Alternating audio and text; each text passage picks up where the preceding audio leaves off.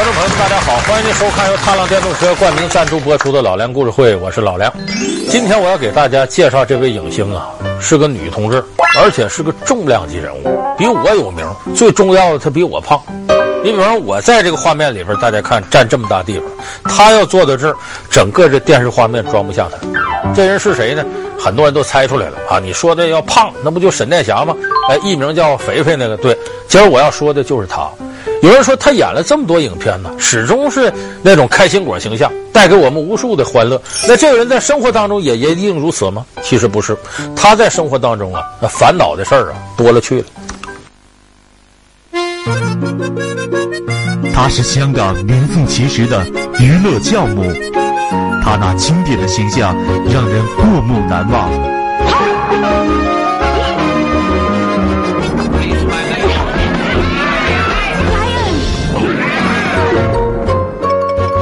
他的情感和家庭生活一直是外界津津乐道的话题。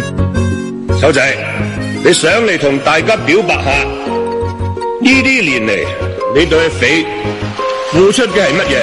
对个女有冇咩付出嘅乜嘢？相貌平平的他是怎么拥有今天的地位和名望的？今天的老梁故事会就与您分享沈殿霞的传奇人生。那么说到沈殿霞的烦恼啊，可能好多观众朋友说：“哎呀，你不就要说那个事儿吗？那姓郑的郑少秋，哎，你别着忙，这事儿我在后边一点一点跟你说。咱们说沈殿霞为什么有这么大的名气？虽然说你看她在两千零八年二月十九号啊得了肝癌去世了，可是现在沈殿霞的片子在网络上你点击，哎，好多片子依然能看到，甚至是她小的时候拍的。那么沈殿霞呢，她扮演的角色呀。”大多数是那种香港小市民形象，因为你琢磨琢磨，他那身上，他恐怕演不了一些双枪老太婆这样的女明星。他要当土匪，准让人先逮住，太重了吧？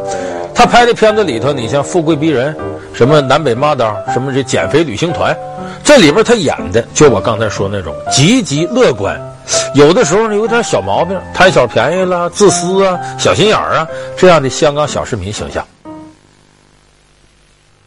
内地观众熟悉沈殿霞是从一九八。老婆，我知道错了，发财也不敢希望你死。嗯，好。那么像沈殿霞这种这个演电影的方式，包括她这形象，我们现在为止恐怕在目前的中国电影界没有看到第二个人。咱们看电影里头有一些这个女演员，也是在这个。把自己弄得很丑，咱们电视里头有主持人里边有的上综艺节目的挺胖的女人，但我们看着有时候感觉挺恶心。她是搞怪，她不是那种发自内心的真性情，她是有意把自己弄丑了来博得你一乐。所以这个不是什么英雄本色，但是沈殿霞的片子呢不着痕迹。你看她的片子里边基本是本色演出，那种率真天真的劲头，咱们看着感觉就身边一个大大咧咧、很直爽的女人一样。一天到晚念对白，不跟你玩。所以他的片子呢，最主要在于本色演出这四个字儿很受欢迎。那他是怎么走到今天的呢？其实沈殿霞出名，不是说后来我们看他拍那么多电影出名，他过去是个童星，就跟秀兰邓波似的，很小就有名气。沈殿霞为什么那么胖？就跟咱们现在说家里孩子小胖墩多似的，家庭条件好，吃的好。沈殿霞是出身豪门，家里很有钱。而且他在家里呢是老疙瘩，就最小一个。这个父母本来就疼爱他，啊，哥哥姐姐也疼爱他，有点什么好吃的都塞他嘴里了。所以那个时候沈殿霞从小基本就是什么鲍鱼燕窝在这里泡大的，所以很小时候吃的就就很胖。他当时呢这胖啊，上学的时候小朋友就嘲笑他，这小胖妞你还那么点岁数那么胖。当时沈殿霞就心里恨得很。像有不少女孩有过这经历，因为大伙嘲笑自个儿胖，那我就减肥去。沈殿霞不是那么想的，她压根儿不想减肥。你不笑话我吗？我早晚做出点惊天动地的大事，证明你们说我胖，我胖，我有胖的能耐。所以巧了，有那么一天，她无意间在电视广告里看到了，当时香港的这个电影公司里边啊，有一个巨头叫邵氏影业公司。咱们现在看很多经典老片都是邵氏影业公司拍的。当时这个公司呢，对外招演员，说招演员，他这个沈殿霞那个时候刚刚是十岁左右，说他跟着什么急呢？哎，那演员里规定就招童星，所以当时沈殿霞一看这消息，好，这功夫呢看电视这功夫，他嘴里正巧克力往进塞呢，他停下了，停下沈殿霞幼小的心灵，思考了长达二十分钟。他做出了一个影响他一生的决定，什么决定呢？我呀，暂时离开餐饮界，进军娱乐圈。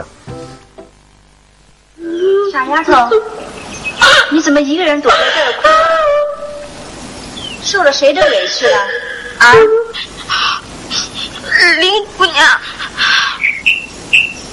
我这丫头人虽傻，也懂是非分上下。刚才裴明来找我，我们就说了几句话，谁知道珍珠姐姐走过来，啪啪就是两耳刮，打完了丫头不要紧，转身又去打裴明。谁是裴明啊？宝儿爷的书童了。哦，你们究竟谈了些什么呢？还不是宝二爷要去宝。这是一九六二年邵氏集团拍摄的黄梅戏电影《红楼梦》。也许很多观众难以相信，这个扮演傻大姐的胖丫头，就是今天家喻户晓的肥肥沈殿霞。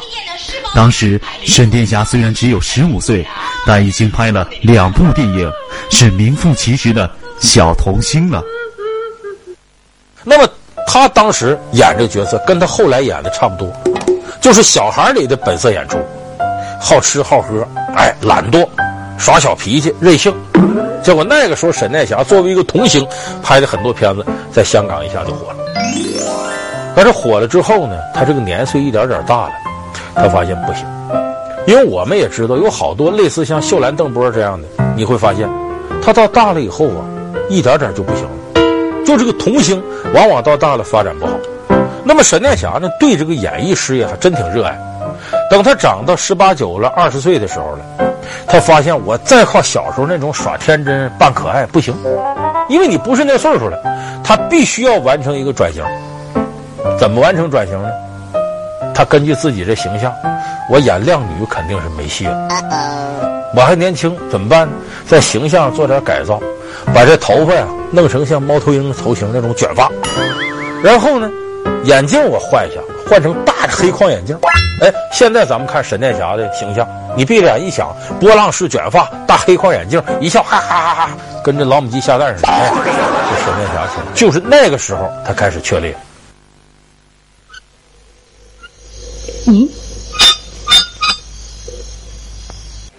由于这部片子如此之经典，令喜剧之王周星驰也要向其致敬。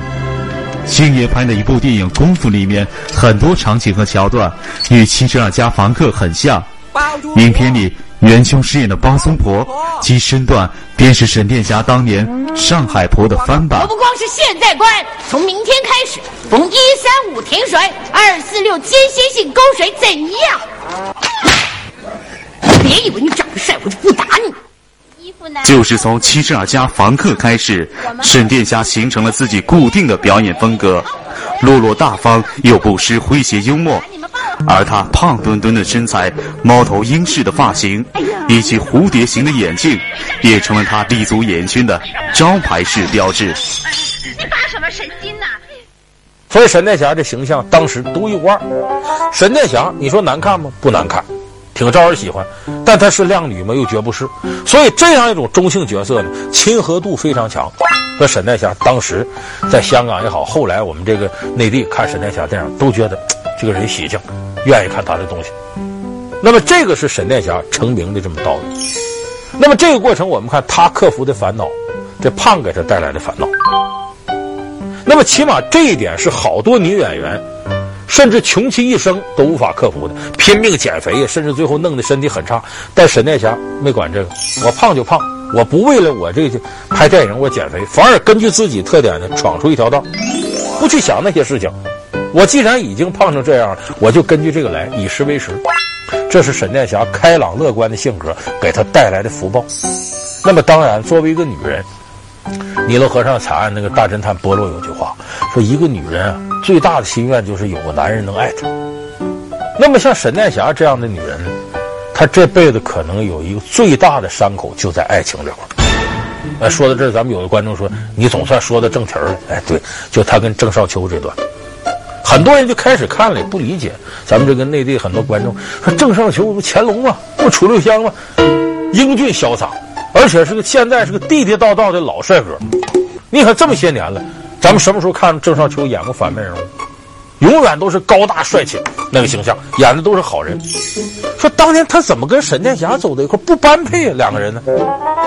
其实他两个走到一块是因为一封信。有人说啊，那情书不是情书，是分手的书信。说怎么没走一块分手了呢？还不是沈殿霞写的。当时郑少秋啊，那个时候名气没沈殿霞大，说白了就刚刚开始有几个小配角让他接。那个时候，他跟圈内的一位女演员呢谈恋爱，那女演员挺漂亮，可是那女演员谈着谈着看不上他了，就写了一封分手信，意思咱俩别在一块了，还不好直接给郑少秋，太伤人，怎么办呢？跟沈殿霞关系不错，哎，肥肥，你替我办件事，把这信呢给郑少秋。你看这倒霉事让他赶上，拿这封信交给郑少秋。当时是在什么呢？一个演出的后台给的郑少秋。郑少秋打开信一看，愣住了，过一会儿眼泪噼里啪啦就下来。纯情少男都这样，看了之后这哎呀，心里头难受。结果那一段时间，郑少秋跟沈殿霞两个人呢搭戏，反正只要是戏下来，躲到一个角落，郑少秋经常掉眼泪，难受吗？沈殿霞一看很可怜，这男孩真可怜，不光可怜，还长得这么帅，你看。一九七六年，在沈殿霞事业如日中天之时，他认识了初入影坛的无名小卒郑少秋。郑少秋当时正在闹失恋，沈殿霞便常常安慰劝解郑少秋。久而久之，两人产生了感情，并公开相恋。此后，肥肥动用他的人情关系，帮助郑少秋争取出头的机会。一九七九年，也就是两人相恋的第二年，郑少秋就获得了拍摄 TVB 大戏《楚留香》的机会，这一角色更是令他风靡一时。沈殿霞把自己可以说最好的青春时光和最热诚的对爱情这种投入，都给了郑少秋，但他没有想到的是，郑少秋真像很多人想的那样移情别恋。而且移情别恋呢，沈殿霞发现蛛丝马迹了，也跟很多女人一样，试图挽回这段婚姻。她想了个什么办法呢？哎，生孩子。那么现在好多家庭都是说你呀，没孩子呀，俩人啊背靠背说离开就离开了，有了孩子都念这孩子的好，就不经的离婚了。说沈殿霞作为女人来讲也未能免俗，她也想走这条道。我给你郑少秋生个孩子，是不咱俩就好了，怀孕了。这个时候，沈殿霞已经是四十高龄的产妇。这个女人三十五岁以上都算高龄产妇，沈殿霞四十了，照理说怀孕生孩子是有危险的，这是。但是沈殿霞顾不过来，先怀上再说。怀到八个月的时候，我说那时候这肚子很大了，都到医院保养保胎呀，呃，确定这预产期了，就要生了。就在这八个月的时候，这个负心薄幸的郑少秋啊，正式提出分手。离婚后的沈殿霞心碎欲裂，她很长一段时间内都没有走出婚姻破裂的阴影。在一九九八年香港回归一周年的中秋晚会上，沈殿霞和好友曾志伟同台献艺，在此期间发生了下面一段小插曲。到底你是不是心那么软呢？哦，对好人我的心就很软，对坏人我的心就很硬。请你坏人不要指责我，你是指责那个姓郑的那个？哎，乱讲啦啊！我跟你说，刚才啊，你曾志伟口中姓郑的坏人，自然指的是抛弃沈殿霞的郑少秋。其实这时，距离沈殿霞和郑少秋分手已经近十年了。十年过去了，沈殿霞对郑少秋还是没能释怀。直到二零零二年，郑少秋参加沈殿霞的一档访谈节目，就在节目的结尾，沈殿霞问出了让在场所有人大吃一惊的问题。直到二零零二年，郑少秋参加沈殿霞的一档访谈节目，就在节目的结尾，沈殿霞问出了让在场所有人大吃一惊的问题。喺呢十几年里边，你有冇试过真真正正嘅中意过我？我想知道呢样嘢啫。我真系好中意你。哦，多谢你，唔使再讲其他嘢啦。咁啊，时间又够啦。十几年前嘅事系嘛？时间又够啦，咁啊，好多谢你上嚟做我嘉宾啦吓。所以就说沈殿霞心里头，她还是记着这事儿，他得琢磨琢磨。当年你看你对我那么好啊，我也对你那么好，怎么后来你就突然离开我？是不是你从来没真正的爱过我？你就想借着我上位呢？所以，她也是解决一个问题。作为一个女人，一辈子喜欢一个男人，这个男人居然从来就没爱过她，这对于女人来说多大个悲哀！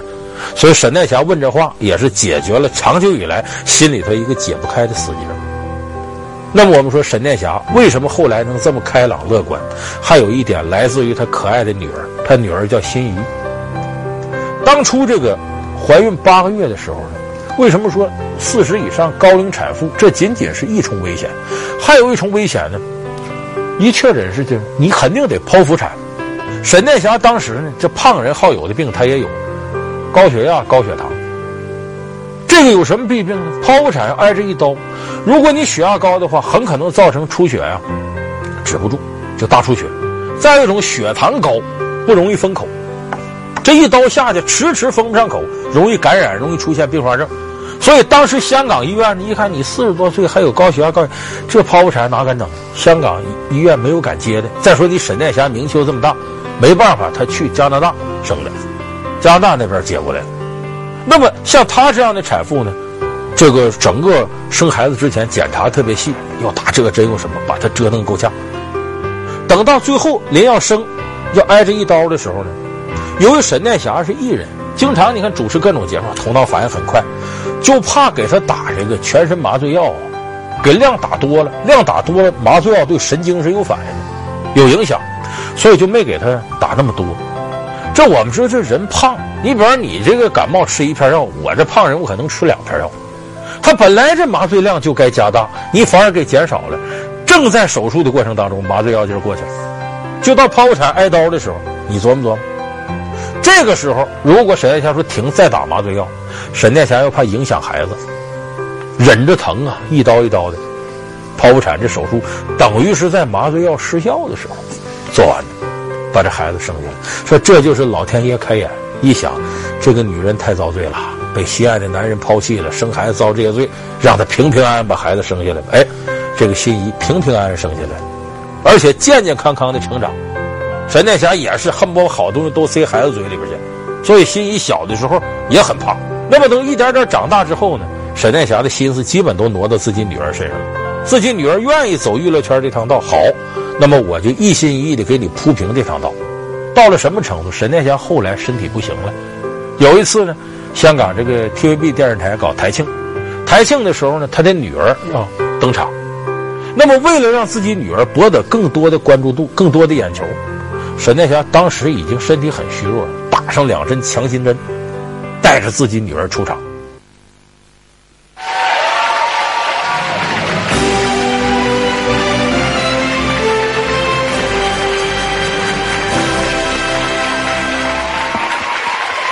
有很多媒体说，啊、是菲菲把女儿交给我，事实上不是这样子。我听了她的声音，我喜欢，我跟菲菲要来的。所以呢，我这首歌是选了她的声音，大家听一听看，我选的对不对？心怡出来吧。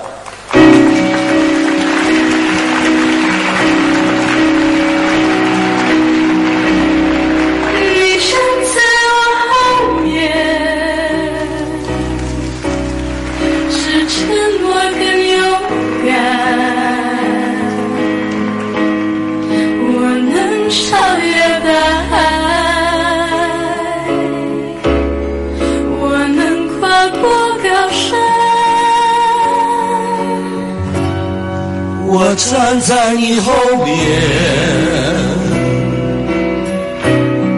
我陪在你身边。当你遇到任何困难，我会与你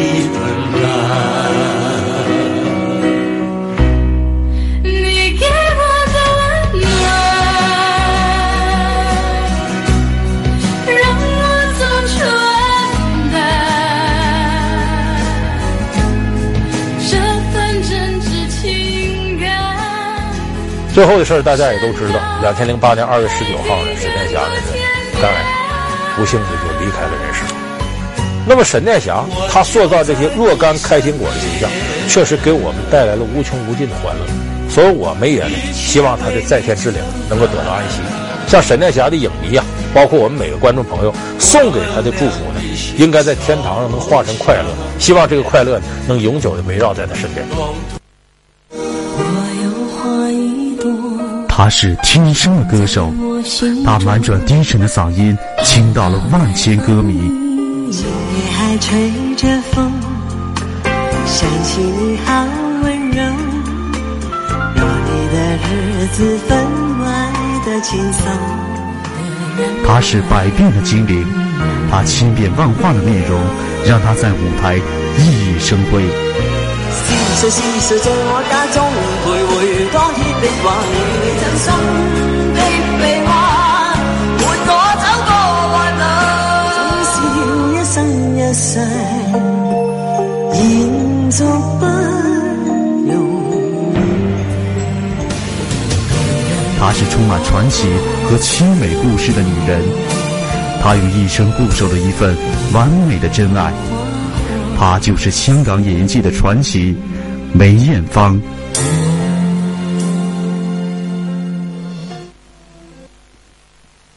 感谢您收看这期《老梁故事会》。《老梁故事会》是由踏浪电动车冠名赞助播出的。我们下期节目再。